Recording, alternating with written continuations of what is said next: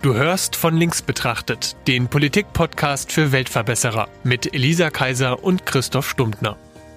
Hallo, ich bin die Elisa. Und ich bin der Christoph. Wir sind zwei Freunde, wir treffen uns jeden Montag zum Frühstück und reden über Politik.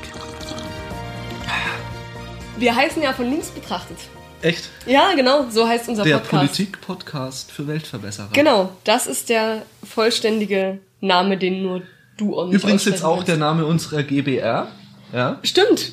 Also ha- haben wir jetzt formal noch nicht gegründet, oder? Ja, wir sind, also sobald die, wenn die Folge läuft, ist es schon soweit. Ah, krass, wow, Und ich möchte diese Situation jetzt nutzen und auch unserem ersten Supporter äh, auf Steady danken. Wir, Stimmt. wir haben jetzt den ersten Supporter, der uns jetzt 5 Euro monatlich zahlt. Zu 100 Prozent wird dieses Geld reinvestiert. Ja, danke dafür. Ähm, da können wir irgendwann mal was mit anfangen. Aber trotzdem, wir heißen ja von links betrachtet. Ja, Da ist ja das Wort in der Mitte entscheidend. Links. Also links. Richtig. Aber dann müssten wir ja irgendwie langsam mal drüber reden, was das eigentlich so ist für uns und Ja. Also, ich denke, das erste, was wichtig ist, wenn man über links redet, ist, dass es ein Gegensatz zu rechts ist. Also, so absurd das klingt, aber da muss ich ein bisschen Georg Simmel-mäßig werden. Also, Ja, genau. kein Wort ergibt Sinn, wenn es nicht auch ein Wort gibt, das das Gegenteil meint. äh, dann merkt man, dass man äh, lernt man das im Soziologiestudium? Äh, also ich, also ich weiß nicht, ob man das lernt im Soziologiestudium, aber ich schon. Ja, na gut, wenn du es mitgekriegt hast, haben die anderen. Okay, stimmt, gut. ja ähm, du erinnerst dich doch bestimmt an die französische Revolution. Selbstverständlich. Ja, genau. als wäre es gestern gewesen. Genau, du warst ja quasi dabei. Danach hat sich ja ein, eine Art äh, Versammlung gebildet. Die französische Nationalversammlung, meinst du? Ja, danke. Genau, ist mir jetzt direkt entfallen gewesen. Und da war es ein bisschen entscheidend, wo man saß. Also war jetzt nicht freie Platzwahl, ist nicht so wie im Programmkino, sondern es gab halt, so wie auch jetzt noch in Parlamenten äh, die Sitze verteilt sind, gab es eben diesen Platz neben dem Parlamentsvorsteher, der eben dem Adel vorbehalten war. Rechts neben dem Ah Parlamentsvorsteher. ja, genau. Richtig. Rechts neben dem Parlamentsvorsteher saß der Adel. Äh, also so die Besseren der Gesellschaft. So inzwischen gibt's ja keinen Adel mehr. Obwohl ich denke gerade ans House of Lords. Aber wir sind ja in Deutschland, da haben wir sowas nicht. Und dann sortierte sich sozusagen der ganze andere politische, das ganze andere politische Spektrum sortierte sich eben da drum herum. Und dadurch, dass ja Parlamente häufig, so wie man es kennt, irgendwie im Halbkreis organisiert sind, gab's ja dann, auf der anderen Seite war dann dementsprechend ja links. Also das linke Ende. Und das waren halt häufig, auch dann im deutschen Parlament, im Kaiserreich waren das dann auch so die SPD-Vorläufer und dann tatsächlich die SPD. Der also Pöbel. so der Pöbel, genau, die Arbeiter. Das ähm, Volk, das, das Volk, einfache Volk. Das einfache Volk, genau. Okay, also links, links hat also von, von vornherein schon mal so eine gewisse Annäherung am, am, an, an, an das arbeitende Volk, sag Ja, ich mal. könnte man sagen, genau. Ja, ja geh ich Und mit. eben dieser, dieser stramme Gegensatz zum, zu rechts, was halt damals noch der Adel war und dann irgendwann, und auch das Bürgertum und dann, als es den Adel nicht mehr gab, vor allem so das Großbürgertum, die eben eher konservative Werte vertreten haben. Genau, das ist für mich nämlich auch so ein Punkt. Also für mich ist rechts konservativ und links entsprechend progressiv. Also ja, ich glaube, das könnte man, also ich denke schon, dass man da einen Zusammenhang sehen für, mich, könnte. für mich erscheint das auch logisch, wenn ich jetzt mir vorstelle, ich bin ein adliger Mensch in der französischen Nationalversammlung. Hm. Ja. Mir geht's recht gut. Und äh, was wird, bis Pierre klopft, ne, dann ja, vielleicht nie. ja. aber, aber, also erstmal so grundsätzlich habe ich, glaube ich, in der Gesellschaft einen recht guten Stand. Ja, Da verstehe ich auch einen konservativen Blick dann, ne? Dann zu sagen, hier, mir geht's auch gut. Wollen wir nicht lieber alles so lassen, wie es ist? Ja, klar, Wollen wir, absolut. wollen wir nicht, wollen wir nicht das bewahren, was wir geschaffen haben? Genau. Ja? Und äh, der progressive Arbeiter, der halt sagt, äh, what? Mir geht's nicht so gut. Ich möchte, dass sich was verändert in diesem Land. Ja, ich glaube, das, klar, das ist so diese verstehen. ursprüngliche Motivation, die hinter links und rechts steht. Den Linken geht's schlecht und die wollen die Welt verändern. Und den Rechten geht's gut und die wollen, dass alles so bleibt, wie es ist. ja, gut, ist natürlich so ein bisschen eine Faustregel wahrscheinlich, Ja, aber ja, natürlich. Ähm, aber ja, ich glaube schon, dass es was damit zu tun hat. Aber gerade jetzt, ich meine, es ist jetzt ein paar hundert Jahre nach der Französischen Revolution und auch so hundert Jahre nach der Zerschlagung des deutschen Adels zumindest, also ziemlich jubiläumshaft fast, äh, ist es ja so, dass, also dass es ja dem Arbeitertum und dem gemeinen Volk, muss man ja fairerweise behaupten, schon echt wesentlich besser geht als vor hundert Jahren. Ja. Also ne, zwölf Stunden Schichten, kaum Urlaub, kein Arbeiterschutz im Sinne von, man musste halt Ruß einat äh, einatmen. Achso, bis zum Ruß hatte ich gedacht, du redest über Gastronomen. Äh, okay, I see. Aber so im, im Schnitt, sagen wir mal, kann sich der Einzelne natürlich nichts von kaufen, so. Aber auch jetzt, meine ich, prägt sich ja Progressivität irgendwie einfach anders aus. Klar haben wir jetzt immer noch die Konservativen, die vielleicht Land besitzen oder eine Firma haben oder irgendwie sowas und sagen, okay, ich finde das gut so. Ich will nicht, dass Steuern steigen, ich will nicht, dass irgendwie äh, hier sich Strukturen massiv ändern und so. Und das aber, naja, das, das gemeine Volk, sage ich mal, jetzt einfach auch ein bisschen diverser ist. Ja, ich denke, dass, dass wir da auch ein bisschen die materielle Ebene von der ideellen Ebene Mhm. Ja, total. trennen müssen, weil also links ist ja immer auch diese Annäherung oder links hat immer die Gleichheit des Menschen als Maxime, so ähm, oder zumindest die Gleichwertigkeit. Mhm. Ja, genau, das, Ne? äh, würde ich auch- das ist, muss finde ich, ja eine ganz auch- wichtige Unterscheidung, sollten wir nachher man noch mal wirklich drauf zurückkommen. bisschen- Ja, können wir auch gleich jetzt Ja, machen. okay. Also gleichwertig oder oder sagen wir so, es ganz viele Begriffe surren Ja, in diesem Gleich total. ähm, in, in diesem Gleichstellungsprozessen Mhm. irgendwie ein bisschen rum. Gleichstellung ist eben das erste. Ähm, Gleichberechtigung. Gleichberechtigung, Chancengleichheit. Mhm. Das sind alles so Dinge. Ähm, ich persönlich bin kein Fan von Gleichstellung. Ähm, Was verstehst du denn unter Gleichstellung? ja, Gleichstellung ist für mich, dass man versucht, die Menschen mit ihren jeweiligen Ausprägungen eben gleich zu machen. Ich denke, das funktioniert einfach auch nicht. Gibt's nicht dieses wunderschöne Bild mit diesen drei unterschiedlich großen Menschen, die auf Mhm. einer Kiste stehen? Ja, ja, klar. Also da, da stehen drei Menschen vor einer Mauer, also hinter einer Mauer und wollen drüber gucken über die Mauer und es gibt halt einen, einen großen, einen mittleren und einen kleinen und der mittlere, der sieht nur die Hälfte, der kleine sieht gar nichts und der große sieht alles. Und dann gibt's den Unterschied zwischen Gleichheit und Gleichberechtigung und die Gleichheit ist halt, jeder kriegt eine gleich große Kiste. Der Große kann immer noch drüber gucken, der Mittlere, der kann jetzt ganz drüber gucken, aber der Kleine kann immer noch nie drüber gucken. Und Gleichberechtigung wäre halt, dass der Kleine die größte Kiste kriegt und der Größte halt die kleine Kiste. Ja, das ist, das ist eher das, was, was, was ich eben befürworten würde. Es gibt eben meiner Meinung nach Menschen in dieser Gesellschaft, die brauchen mehr Unterstützung als Genau. andere. Es gibt welche, die kommen ziemlich gut alleine zurecht und ich denke, das müssen wir alles individuell berücksichtigen. Ja. Und eben Gleichberechtigung schaffen, Chancengleichheit. Ich denke, das Genau. ist für mich so der, der essentielle Gleichheitsbegriff äh, schaffen. Und der Sozialismus, der so am linken Rand des Linksseins steht, der ist ja eher so ein bisschen gleichmacherisch. Also das würde ich jetzt, äh, also erstens neben dem, links neben dem Sozialismus ist noch ganz, ganz viel. ja, Aber nehmen wir doch einfach mal den Sozialismus als eher randständiges, linkes Gut. Naja. schon. Also Kommunismus ist Ja, wahrscheinlich ja. noch Und, linker. naja, und Anarchismus ist halt die Frage, wo genau.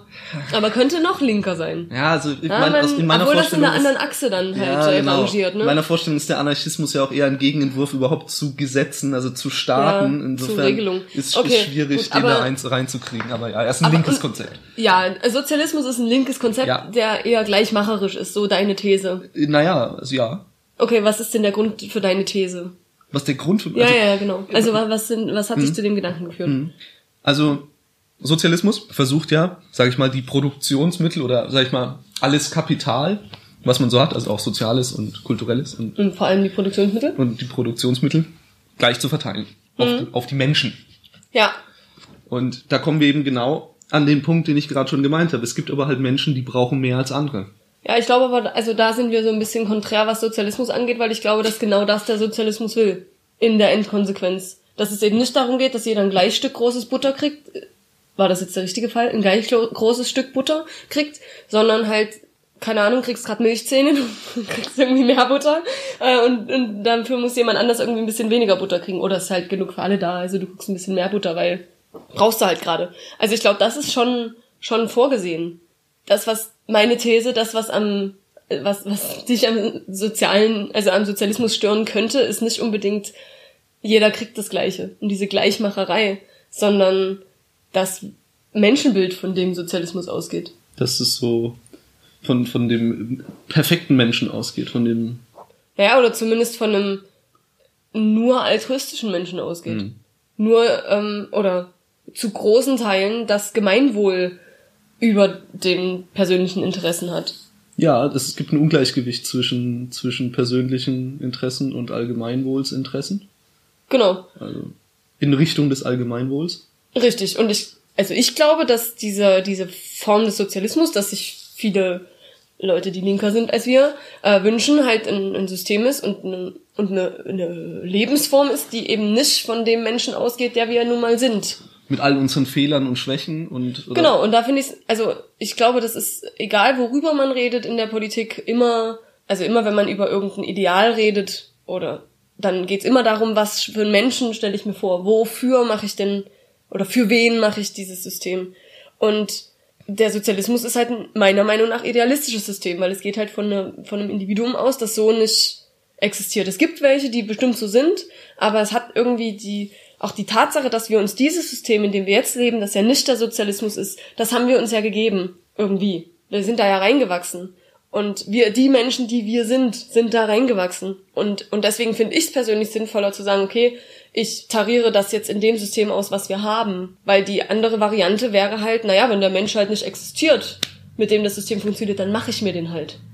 Aber wie funktioniert denn, ich back mir einen Menschen? Und das ist ja auch so ein bisschen das Problem. Du musst die Leute halt erziehen. Und du musst sie indoktrinieren. Du musst sie gleich musst machen. Züchten. Genau. Ja, ja. Der Sozialismus kommt mit einer, mit einer, mit, mit sehr vielen verschiedenen Individuen einfach relativ schwierig zurecht sein. Stimmt, der Sozialismus als Übergangsform zum wir sind alle frei und können alle dem folgen, was wir können und wer wir sind, weil das ist ja der End, die Endkonsequenz. Äh, da soll es ja eigentlich hin, aber der Übergang und wer weiß, wie lang der ist, weil der Übergang vom, äh, vom Kapitalismus zum Sozialismus dauert ja auch schon echt eine Weile. Genau, ist halt, muss wahrscheinlich halt mit so einer Art Gleichmacherei einhergehen. Naja, selbstverständlich. Ich meine, das ist ja, es gibt ja in der Geschichte ein paar sehr traurige Beispiele für linke Regierungssysteme, die ganz schön in die Hose gegangen sind. Wollen wir welche aufzählen? Ja, gerne. Wie wär's mit Stalin? Ja, oder Mao. Oder Mao, dann hast oder du. die roten Khmer. Mit Mao hast du, glaube ich, jetzt schon den Top-Kill-Count. Ja, äh, aber die roten Khmer haben den Top äh, prozentualen Headcount. Ah ja. Die haben die äh, Bevölkerung, Bevölkerung in, äh, ja, um 50 Prozent ungefähr hm. in Kambodscha. Hm. Hunger? Ja. Ja. Das ist nämlich genau das, das ist immer so, das ist so überraschend, dass, dass in Staaten, die eigentlich, sage ich mal, eine Infrastruktur hatten, in der Verhungern nicht mehr dran war, ja. auf einmal die Leute verhungern. Und das, das liegt zum Großteil daran, dass man versucht hat, durch gleichmacherische Tendenzen ähm, die Leute ähm, abzusägen, die halt am meisten hatten. So. In der Regel waren das aber auch die Stellglieder in großen infrastrukturellen Systemen. Wenn du hm. die Gebrüder Aldi umbringst, wenn du die Gebrüder Aldi enteignest, naja, ja, unschädlich machst, absägst, ja. dann wirst ja, natürlich ist das ein blödes Beispiel, aber, nee, was, nee, aber, aber darauf läuft hinaus. Ja. Du, dann, dann schaffst du damit, äh, schlägst du damit natürlich diesem System in gewisser Weise den Kopf ab. Und wenn du das an zu vielen Stellen machst, diesem Lebensmittelsystem, mhm. dann bricht das System in sich zusammen und auf einmal verhungern Hunderttausende, Millionen Menschen in einem Land, in dem das nicht mehr nötig wäre, um dem Weil Ideal zu dienen, diese Produktionsmittel gleichmäßiger zu verteilen. Genau, weil der Witz ist ja, dass so jemand ähm, also die Elite in diesem Bereich, also wenn wir jetzt mal die Landwirtschaft nehmen, das sind ja auch Leute, die das schon seit Jahrhunderten oder seit Jahrzehnten selber und vielleicht seit Jahrhunderten in Familientraditionen ja schon machen. Das ist ja auch da, wo sich Wissen akkumuliert hat und wo sich Strukturen ja. etabliert haben. Und, und da das aufgrund eines anderen Ideals, nämlich dass du keine Eliten möchtest, ja. ähm, abzunehmen, ist, ist halt ja halt tödlich dann im in der Folge. Äh, Im Zweifelsfall weiß dann halt niemand mehr, wie, wie ein Rasenmäher funktioniert, ein Mähdrescher funktioniert, was natürlich ein bisschen überspitzt ist. Ähm, aber vor allem ist, sind dann auch andere Abläufe einfach verloren gegangen. Dann ist es so, dass ja auch irgendwie Investitionen gemacht ja. werden. Wem gehört denn dann ja, dieser Mähdrescher? Genau. Wer soll denn den benutzen? Ja, es gibt ja ganz, die sind ja spezialisiert. Das sind mhm. wir so ein bisschen bei dem Thema Arbeitsteilung Richtig. auf sehr, ähm, sehr organisatorische Aspekte in diesem ganzen Apparat. Und wenn du, wenn du versuchst, denen ihre Mittel wegzunehmen, mit denen sie diese Organisation nun mal auch getätigt haben, dann, dann brechen Systeme zusammen. Und das ist das, was wir mehrfach gesehen haben. Das haben wir unter Stalin gesehen, das haben wir äh, unter Mao in, in China gesehen.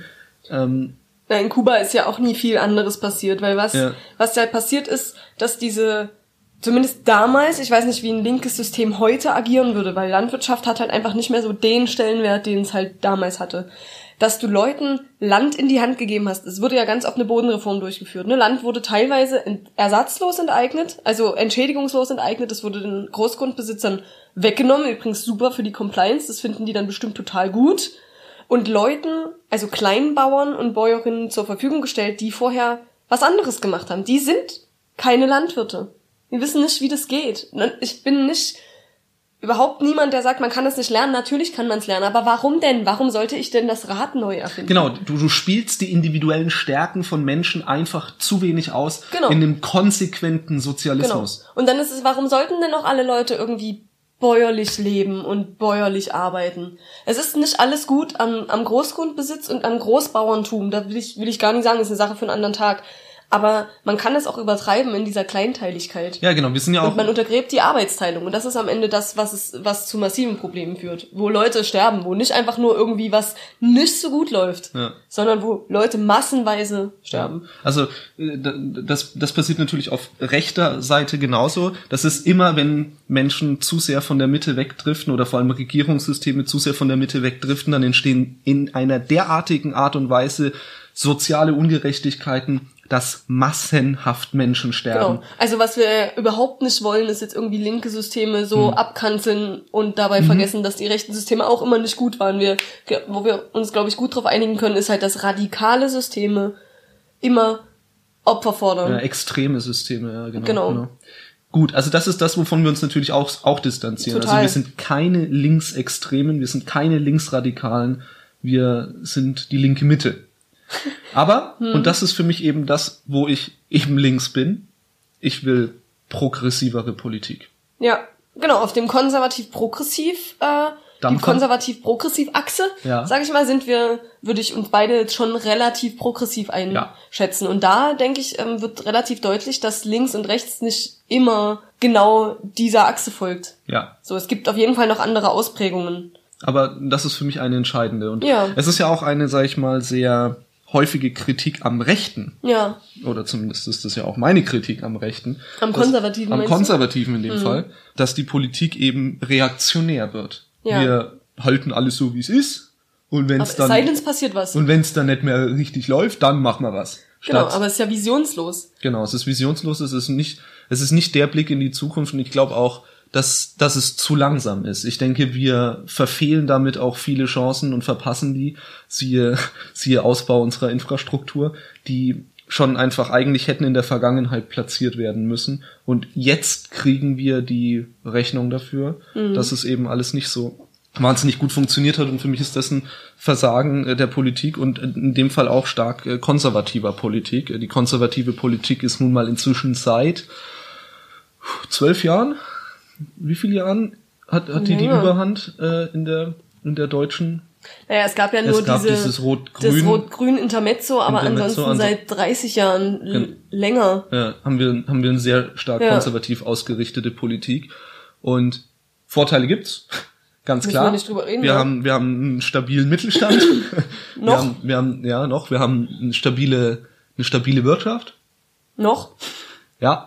Und, und wir können auch nicht in die Glaskugel gucken. Nee. Aber soziale Ungerechtigkeit ist auf dem Vormarsch, sage ich mal. Mhm. Und das ist was, wofür wir wieder progressivere Politik Genau. brauchen. Und das ist auch, wofür wir einfach dieses Menschenbild des Linken brauchen, weil die Gleichwertigkeit des Menschen, die ja auch in der sozialistischen Idee, sogar in der kommunistischen Idee grundsätzlich mitschwingt, die vertrete ich auch.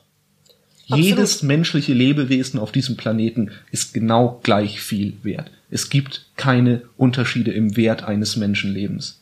Und das ist, glaube ich, essentiell auch für politische Verantwortung. Äh, und, und genau diese Maxime wird ja aber teilweise durch jedes extreme Denken Ja. und durch jede extreme Handeln verletzt. Ja.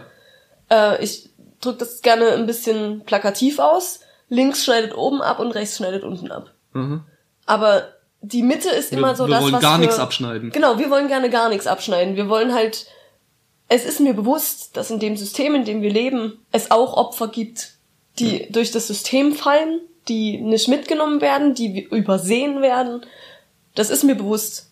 Meine These ist aber, dass es wesentlich weniger sind, als wenn wir hier in einem extremen System äh, Es sind nur andere Leute. leben drin. würden. Es sind andere Leute und, und das ist ja das, wo wir arbeiten wollen, wo genau, wo das ansetzt. Was wir aber ja anerkennen, ist dieses Menschenbild. Und da würde ich gerne nochmal klari klari klarifi klären. Äh, würde ich gerne nochmal klären, äh, was, was ist denn der Mensch für uns so? Was, was denkst du denn, was wir so für Wesen sind? Was wir so für Wesen Ja. sind. Na, wir sind Affen, ne? Ja, im Grundsatz sind wir Affen, aber was wollen wir denn? Also was ist denn das, was wir Menschen so, so wollen und nach welchen Maximen wir leben? Ja, also individuell oder gesellschaftlich? Weil, also individuell erstmal überleben. Das Mhm. ist, glaube ich, was, was uns. Ja, genau, Selbsterhaltungstrieb Also, haben wir also ja alle. Leben, Leben will immer leben. Ja, Und sonst lebt's nicht. ja, da, da, schli da, schließe, da schließe ich den Menschen ja gar nicht von aus. Selbstverständlich ist, ist das immer das, was wir vor allem wollen. Äh, ich denke aber, dass wir inzwischen vor allem gesellschaftlich ähm, an einem anderen Punkt sind. Es geht nicht nur noch um Überleben. Und Mhm. zu überleben, zumindest in unseren Bereichen diese, dieses wunderschönen Planeten, ist relativ safe. Ja. Noch. ja, noch. wir wollen gut leben. Ja. Und wir wollen, also ich glaube, dass, dass man den Radius noch betre äh, betrachten muss.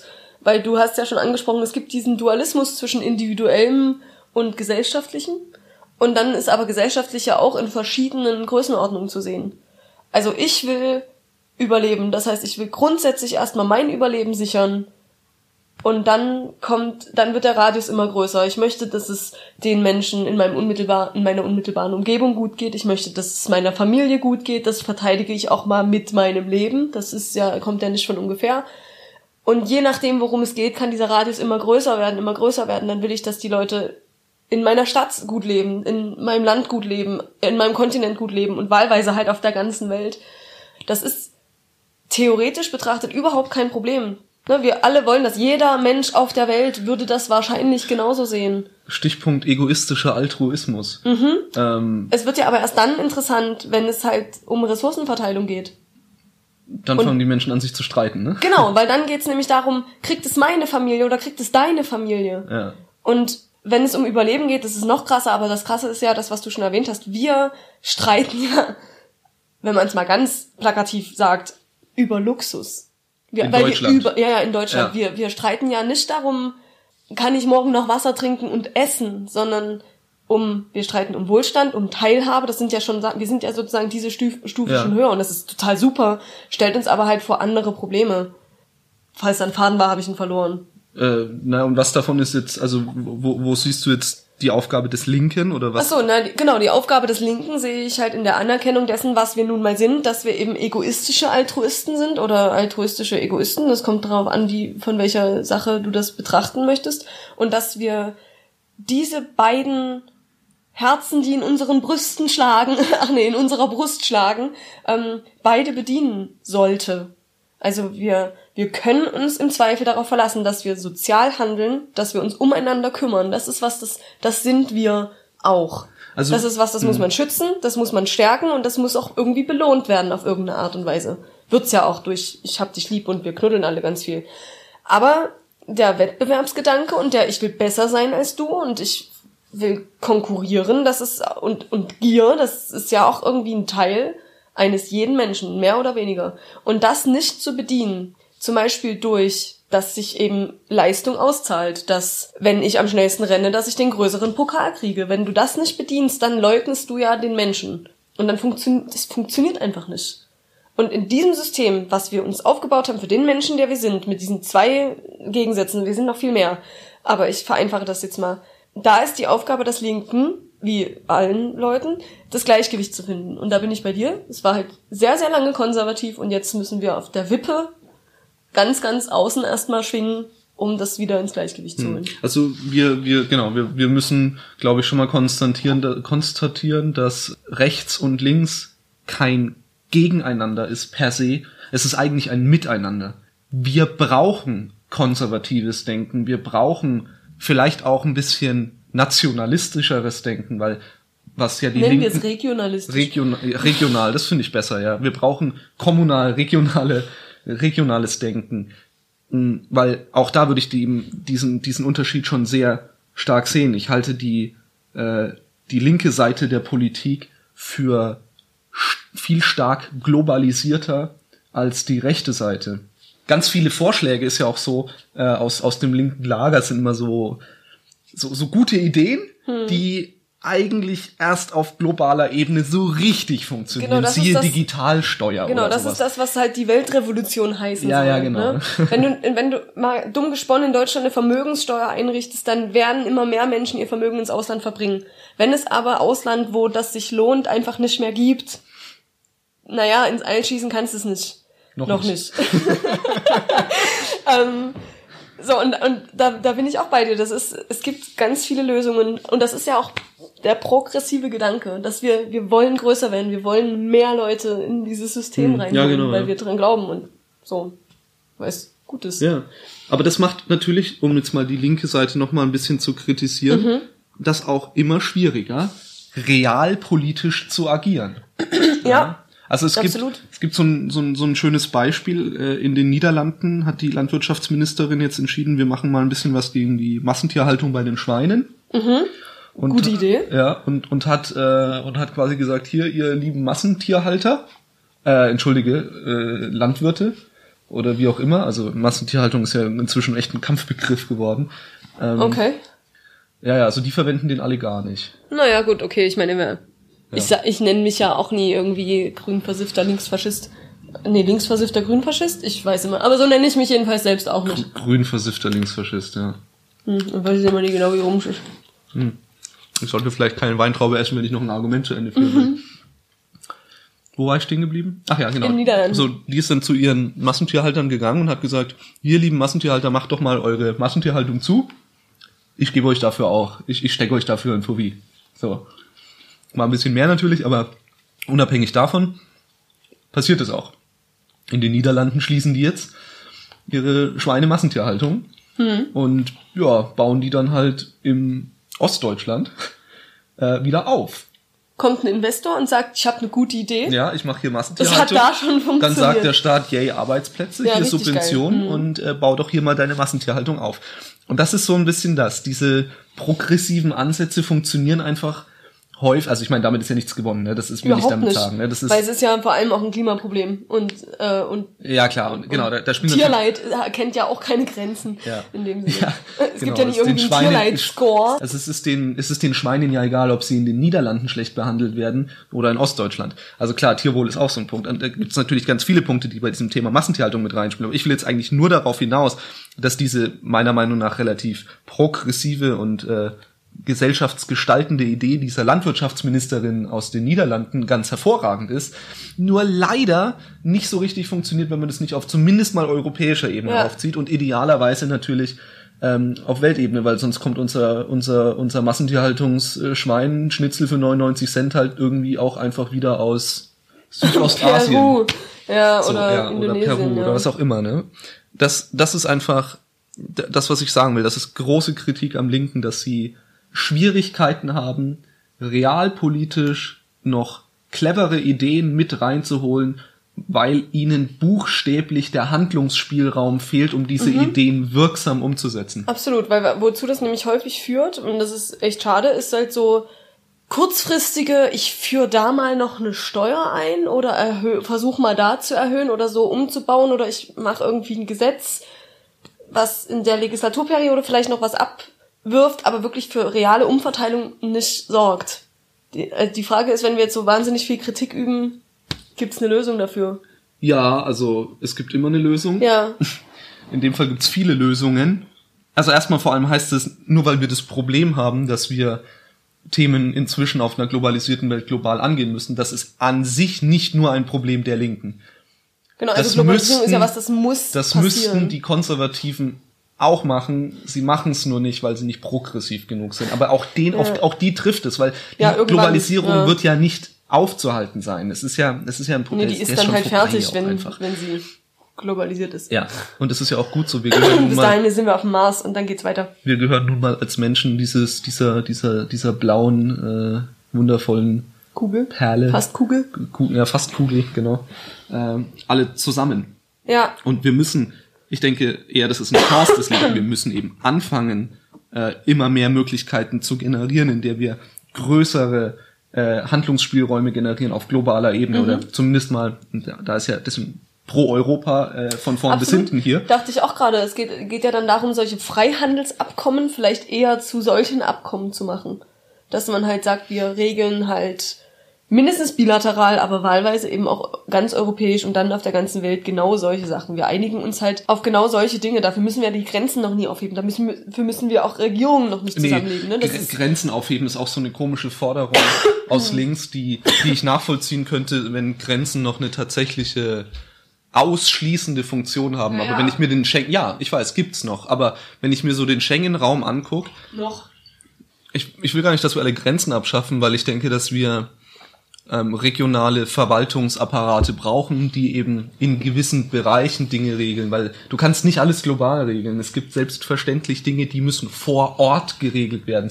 Und dafür sind Grenzen hervorragend. Also auch Gemeindegrenzen, Kommunalgrenzen, Staaten, alles Mögliche.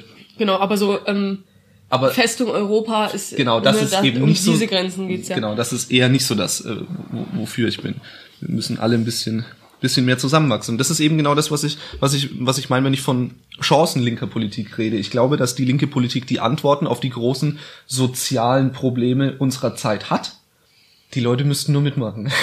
Genau, und das ist nämlich, das, das ist der Witz. Was tun? Also wie machen wir es? Weil das, was ja jetzt auch gerade vor allem den Grünen, aber eben auch den Linken äh, vorgeworfen wird, ist halt diese Verbotspolitik. Und das ist genau das, was ich vorhin schon mal erzählt habe.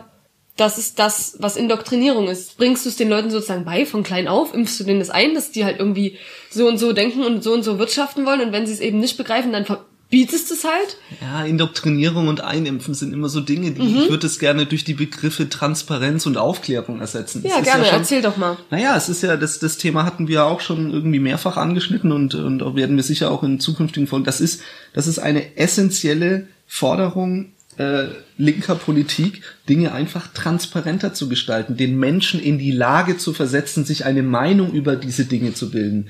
Wir können uns über viele Dinge keine Meinung mehr bilden, weil sie einfach zu kompliziert und zu komplex sind. Und, und zwar einfach hintergründig. Also nicht so, dass sie die müssten nicht so kompliziert und so komplex sein. Und gerade wenn wir irgendwie von dem 99 Cent Schnitzel sprechen, das nun mal rein Klima, äh, also die Rechnung zahlen wir später so, ne? Ja, ist, absolut. da, da, die, klar, der Konsument entscheidet sich dafür und das ist das, was die Landwirte kritisieren, dass der Konsument nicht die, die Entscheidung trifft, die richtige Entscheidung trifft. Aber ich glaube, dass Menschen vernünftige Entscheidungen treffen, wenn sie über das notwendige Wissen verfügen. Und ich glaube, dass viele Menschen dieses Wissen nicht haben. Hattest du nicht mal so ein tolles Beispiel mit dem Ei? Ja, die Eier. Es gibt in Deutschland seit geraumer Zeit, und das ist mir auch lange nicht aufgefallen, weil ich war noch ein bisschen jünger, als das passiert ist. Es gibt in Deutschland keine Käfighaltungseier mehr. Die gab's eine Weile und dann ähm, gab's eine riesige, also ob es hier wirklich eine Aufklärungskampagne war oder ob es eher eine Skandalkampagne war, man weiß es, also ich weiß es nicht mehr, nicht mehr, aber es war so, dass dann in, in die Öffentlichkeit ganz, ganz stark in den öffentlichen Fokus gerückt wurde, was Käfighaltung für eierlegende Hühner bedeutet. Und es war ein unfassbar schneller Umbau des Marktes, dass es dann kein einziges Käfighaltungsei, also deutsches Käfighaltungsei mehr gab. Wir können, dass Bodenhaltung nie immer schön ist und dass Freilandhaltung auch seine Schwächen hat, weil es da Regelungen gibt, die nicht schwer kontrollierbar sind. Alles richtig. Aber das hat tatsächlich irgendwie geschafft, dass, dass es allein das Verbrauchstum, also die Verbraucher und Verbraucherinnen halt geschafft haben zu sagen, nee, das wollen wir nicht mehr, kaufen wir nicht mehr, gibt's nicht mehr. Ja, genau. ich frage mich nur, ich stelle mir jetzt vor, es gibt zwei Packungen. In der einen Packung ist das 99 Cent Schnitzel und in der anderen Packung ist das, ähm, das, ich sag mal, klimaneutral produzierte, 4,50 Euro schonend Schnitzel. Ja, 4,50 Euro, genau, für nur dieses Schnitzel, nicht Kilopreis, sondern nur Ja, dieses, ja. dieses Schnitzel für eine Person. So, genau. Und dann steht auf beiden, ich meine, du hast ja dann eine Packungsgröße, wo ordentlich Schrift drauf geht. Kannst ja hinten und vorne draufschreiben. wo du dann halt da hinschreibst, was, äh, ne, dass es eben klimaneutral ist und dass es ordentlich geschlachtet ist und ordentlich gehalten ist und mit ordentlichem Futter gefüttert ist und, und nicht mit ein paar Wochen geschlachtet wird, sondern mit Auslauf und schon alt geworden und schon Ist was von der Welt tolles gesehen. Schnitzel. Super Schnitzel. Und auf dem anderen steht halt, jo, ich bin halt nicht klimaneutral, ich schmeck auch nicht so gut. Noch ein bisschen Bilder drauf von verbranntem Regenwald oder? Genau, vielleicht und von leidenden Schweinen so und von einem Schweinetransport Mhm. und vielleicht noch eine Duftprobe oder so, keine Ahnung. Und dann, dann sollst du dich sozusagen aufklärungsmäßig dafür entscheiden, zu sagen, ja klar, 4,50 Euro ähm, läuft. Also erstmal wird der 99 Cent Schnitzelproduzent massiv klagen, wenn du jetzt als äh, Staat vorschlägst, dass die sich Bilder von äh, Ja, ja, aber- Massen Tri- Tiertransporten drauf. Lassen wir die Bilder weg. Machen wir neutrale Sprache, das geht ja. Wir sagen einfach, wie es ist. Das soll ja Aufklärung sein, es soll ja nicht gefärbt sein. Du schreibst einfach Ja. hin, wie es ist. Naja, auch der Tiertransport ist, wie es ist. Aber okay, ähm, also, na, das ist auch nur ein Abbild der stimmt schon. Realität. Aber ja, also erstmal glaube ich ja, ist die Verpackung eines Schnitzels nur eine Plattform, auf der Aufklärung möglich ist. Ich denke, da gibt's noch ein Mhm. Ja, paar ich habe das jetzt natürlich ein bisschen überspitzt. Du hast es jetzt ein bisschen überspitzt, aber ja, also das ist, das ist trotzdem für mich Ansätze linker Politik, um Gesellschaften umzustrukturieren. Also was, was ja schon, äh, sag ich mal, mitschwingt, ist eben, wenn du über progressive Politik redest, ist, dass sich in der Gesellschaft etwas progressiv, etwas wohin entwickelt. Und damit muss sich gesellschaftlich etwas verändern. Und selbstverständlich kann man den Ansatz wählen, etwas zu verbieten, wie wir jetzt irgendwie die Plastiktüten verboten haben. Oder zumindest den Verkauf von Plastiktüten verboten haben. Ähm, du darfst deine Plastiktüte noch mitnehmen. Voll gut. Voll gut. Das ist sicher ein Ansatz, aber ich halte den deutlich, den auch nachhaltigeren Ansatz, den Ansatz Menschen, ja, Menschen aufzuklären. Okay, also du schreibst jetzt auch auf jedes SUV-Dach. Ne, nicht. Das, das sind die Gründe. Der SUV macht, der ist äh, weniger klimaneutral in der Herstellung, du brauchst viel mehr Ressourcen, du brauchst viel mehr Platz. Das ähm, kannst du sogar noch ausrechnen, wie viel ein Parkplatz eine Kommune kostet. Richtig viel. Und naja, und du schreibst halt irgendwie ganz schöne Sachen auf dem Smart. Weil das, wir sehen ja gerade, dass das eben nicht so ist. Also erstmal ja. Wenn, wenn, wenn du jetzt schon nur so überspitzte Beispiele bringst, dann okay, dann sage ich halt auch einfach mal ja, genau, das ist Mhm. das, was, was ich glaube, linke Politik auch machen sollte. Okay, Ähm, finde ich auch. Weil wenn sich danach ein Mensch immer noch dafür entscheidet, sich den SUV zu kaufen, der 30 Liter schluckt, ja, Das ist, glaube ich, so viel schlucken die nicht mehr, aber Stimmt. viel. okay. Naja, halt Ja, nee, 10 du Liter. hast recht. Ähm, und eine schöne, also es gibt ja in Amerika immer noch diesen Trend, äh, dass es richtig schön Dreck und Lärm machen muss. Ja? Ach so, ja, ich so dachte, in Amerika geht es auch langsam so zum Kleinwagen, was für uns wahrscheinlich immer Sicher im Großen. Ich sage, es gibt so nischenhaft und, Okay, ja, und, ja, auf jeden und, Fall. Mhm. und die stehen dann drauf und ähm, da, da, da hast du schön, Die da haben hast du schön Rußfilter drin, kein Partikelfilter. Ja, Äh, da, da hast du, da hast du eine Rußspur auf der Straße, wenn die losfahren und so aus dem Auspuff raus. Ja. Mhm. Aber ich bin der mit den überspitzten Beispielen. und das ja. ist auch gut so. Genau. Ja, weil, Meine Freiheit. weil erst die neuen Freiheit. Filter machen uns, machen dieses ganze Zeug überhaupt erst Atem, atemgangswegig, ja. Mhm.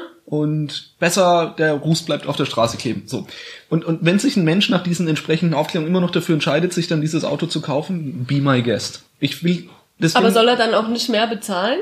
Ah, Jetzt sind wir wieder bei Steuern. Also klar, da kann man natürlich dann auch, es gibt viele Möglichkeiten zu regeln, zu regeln und, und progressive Gedanken einfließen zu lassen. Ja, Steuern sind sicher eins davon. Äh, Aufklärung ist sicher eins davon. Warum haben wir keine Lebensmittelampel? Ne? Sowas zum Beispiel. Es gibt ganz viele Möglichkeiten, wie wir es schaffen können, dem Konsumenten wieder deutlicher zu machen, wo entsprechende Folgen sind. Ich finde nicht, dass man das als Verbotspolitik per se bezeichnen kann. Okay, ich frage mich, ich bin heute die Beauftragte für die überspitzten Beispiele. Was ist, wenn du, wenn du nicht darauf warten kannst? Wenn du nicht darauf warten kannst, dass, äh, dass Transparenz sich durchsetzt und dass die Menschen die richtige Entscheidung Ja, dann treffen. brauchst du halt andere Regu Regu Regulierungsmaßnahmen, ja, sicher. Such as, also sowas wie? Sowas wie Steuern. Sowas wie, wie, wie stärkere Kontrollen oder andere Regel Regelungen, was, was gewisse Märkte angeht. Ja.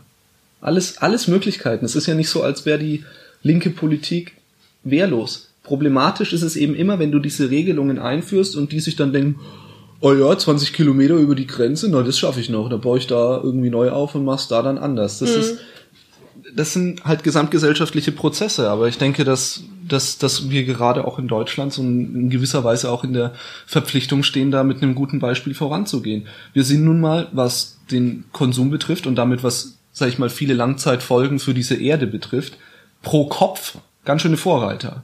Wir Ja. haben einen sehr hohen pro Kopf CO2-Verbrauch. Ich wette, wir produzieren auch eine Menge Plastik pro Kopf und so weiter und so fort. Ich kenne die Statistiken nicht, aber ich bin mir ziemlich sicher, dass wir eine ziemlich hohe Übergewichtsrate haben und sowas. Also es gibt äh, der, der Beweis ist erbracht, dass Deutschland pro Kopf einfach sehr viel konsumiert. Und uns geht's halt gut hier, so im Durchschnitt. Ja. Und das ist, das ist ja super, aber das bedeutet, es setzt uns nun mal auch in die Verantwortung mit dieser, ne, with great power comes great responsibility, so hat schon Spider-Mans äh, Onkel gewusst. Ja, genau. Wir müssen, wir müssen dann auch entsprechend mal drüber nachdenken, wie wir eigentlich uns die Zukunft dieses, dieses Planeten vorstellen müssen. Und dafür brauchen wir progressivere Ansätze, weil einfach drauf zu warten und dann reaktionär Politik zu machen, ist zu langsam. Das ist Ja, sehe ich auch so. Okay, darauf können wir uns einigen. Ich bin auch, also wirklich, das mit der Aufklärung finde ich auch eine gute Idee. Da muss man sich natürlich über die Kanäle klar werden und auch über. Ja, das ist natürlich einzelfallsabhängig. Genau, aber das ist ja eine Wie-Frage und keine Ja. Ob-Frage. Ja. Ähm, was für Links immer noch wichtig ist in meinen Augen, ist Sozialausgleich. Was meinst du genau mit Sozialausgleich? Naja, das ist halt, also, dass man sozusagen der Akkumulation des, des Kapitals irgendwie entgegenwirken Umverteilung. sollte. Umverteilung, genau das ist das, was ich meine. Mhm. Das will ja linke Politik auch noch. Ich glaube, das ist noch ein bisschen ein anderer Faktor, weil der hat mit progressiv jetzt nie ganz zwingend was zu tun. Ich halte es für einen sehr progressiven Mhm. Gedanken, dafür zu sorgen, dass wir ähm, vor allem, vor allem ähm, sozial benachteiligte Schichten endlich mal mit ins Boot holen. Ähm, Ah, einfach auch um, äh, um Arbeitsteilung besser möglich zu machen. Ich möchte noch mal in dem Fall auf dieses, ja klar, sicher das auch, Ja. aber ich möchte dann noch mal auf diesen Begriff egoistischer Altruismus zurückkommen, weil was das ja im Endeffekt heißt, ist, ich bin ein Mensch und deswegen habe ich Probleme. Jeder Mensch hat Probleme. Ja. Das geht gar nicht anders. Aber ich habe definitiv andere Probleme als äh, Der Chef von Siemens? sicher als der Chef von Siemens, aber ich habe sicher auch andere Probleme als der langzeitarbeitslose ähm, Drogenabhängige, um jetzt mal Vermutlich. so richtig so. Wenn ich will, dass mein Problem gelöst wird, dann ist es am wahrscheinlichsten, dass es gelöst wird, wenn besonders viele Menschen dieses Problem haben. Weil wenn besonders viele Menschen dieses Problem haben, dann bilden sich Interessensgemeinschaften und ähm, Gar Parteien? gar Parteien und, und entsprechend wird dieses Problem verstärkt angegangen. Ich möchte es mal ein bisschen beispielhafter machen.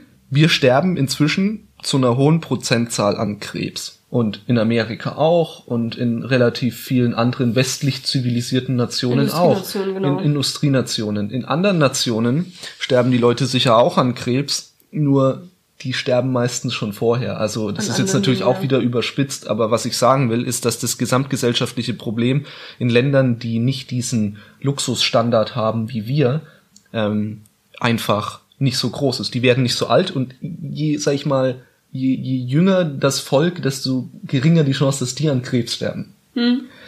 Weil das ist eher so eine Sache, die kommt einfach im Alter. Und häufig. Das ist alles, ne? Ich, ich rede jetzt Ja, ja, nur in Statistiken quasi wenn mehr Menschen auf diesem Planeten, mehr Nationen auf diesem Planeten als vorderste Priorität nicht mehr stabile Wasserversorgung hätten, sondern fuck, wir sterben alle an Krebs, dann würde viel mehr Geld in der Krebsforschung stecken und die Wahrscheinlichkeit, dass wir vernünftige Behandlungsmethoden und vielleicht sogar Heilungen entwickeln, steigt massiv an. Je mehr Menschen dein Problem teilen, umso besser. Das heißt also jedes Mal, wenn du sagst, komm, lass uns mal dem drogenabhängigen äh, Arbeitslosen eine vernünftige Behandlung äh, finanzieren, dass der am Ende irgendwie auch noch eine tolle Weiterbildung kriegt und im Job landet und ein stabiles Familienumfeld aufbaut und 90 Jahre alt wird und an Krebs stirbt, hast du gewonnen. Da ist der egoistische Altruismus. Das ist das, was wirklich wirkt. Wir müssen uns als Gesellschaft progressiv wohin entwickeln, wo es uns allen so gut geht, dass wir die gleichen Probleme teilen. Dein Problemlevel, und das ist immer, Ja. das hat was mit, wieder definitiv mit Luxus zu tun. Ja. Also je, je, je, mehr, je mehr Luxus du wohnst, und da verändern sich einfach deine Probleme. Ja. Äh, man, man sagt doch auch immer, dass das Geld auch nur ein Hygienethema ist eigentlich. Geld ist bis zu einem gewissen Punkt total wichtig und dann eigentlich nicht mehr. So wie Wasser. Du Hm. brauchst 1000 Liter Wasser, Ja. Aber ob jetzt aus der Leitung 5000 oder 2000 kommen, Ist egal, ja. ist eigentlich egal. Du brauchst einfach für deinen üblichen Haushalt das und das. Und ich, das waren jetzt übrigens fiktive Zahlen. Ich habe nicht Ja, die leiseste Ahnung, nicht. wie viel Wasser wir am Tag verbrauchen. Ähm, ich glaube nicht 1000 Liter. nee, vielleicht war Aber das ein irgendwie schon eine. Klospülung hat irgendwie 10 Liter. Ja, ist oder das krass, oder? oder so. Ne? Ja. Also gut, das ist das ist aber das, Ja. was ich eben sagen Ja, ja, genau. Das, okay, das verstehe ich. Ja, Das teile ich auch. ja, schön. Ja. Das ist für mich übrigens tatsächlich der, der schon irgendwie der Ansatz äh, linker Politik dann. Eben erstmal oder ich denke, weil ich gerade so gesagt habe, wir sollten erst die Probleme der sozial Schwächsten lösen und dann zusammen weiter vorgehen. In der Tendenz würde ich das so auch unterschreiben. Aber das heißt natürlich trotzdem, dass wir an verschiedenen Stellen gleichzeitig sämtliche gesellschaftlichen Probleme angehen müssen. So, Ja. ähm, das heißt jetzt nicht irgendwie alle Finanzen aus dem Sektor raus, den nur 10% der Menschen betreffen und stattdessen äh, da Es gibt ja auch. Minderheitenschutz, der ist ja auch furchtbar wichtig. Super wichtig. Und genau da, darauf will ich eben gar nicht hinaus. Aber ich denke, dass wir die, den Hauptfokus immer darauf richten sollten, zu gucken, dass die sozial benachteiligsten Menschen aufholen. Weil wir immer, wenn die aufholen, ähm, zusätzliche Energie in dem Motor erzeugen, der wirklich äh, Probleme lösen kann. Und da sollte, äh, finde ich es aber wichtig nochmal zu erwähnen, dass, dass dieser Aufholmechanismus der sozial Schwächsten Ja.